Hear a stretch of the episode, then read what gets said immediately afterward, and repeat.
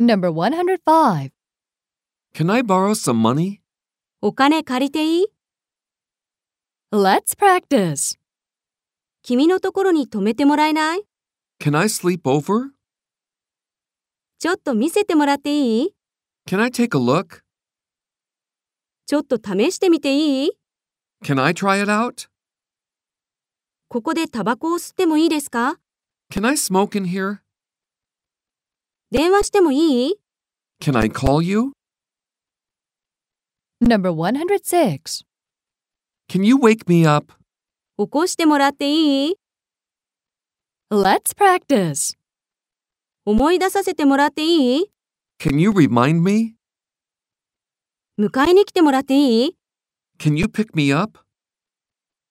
夕飯を作ってもらっていい Can you make me dinner? 相談に乗ってくれる Can you give me some advice?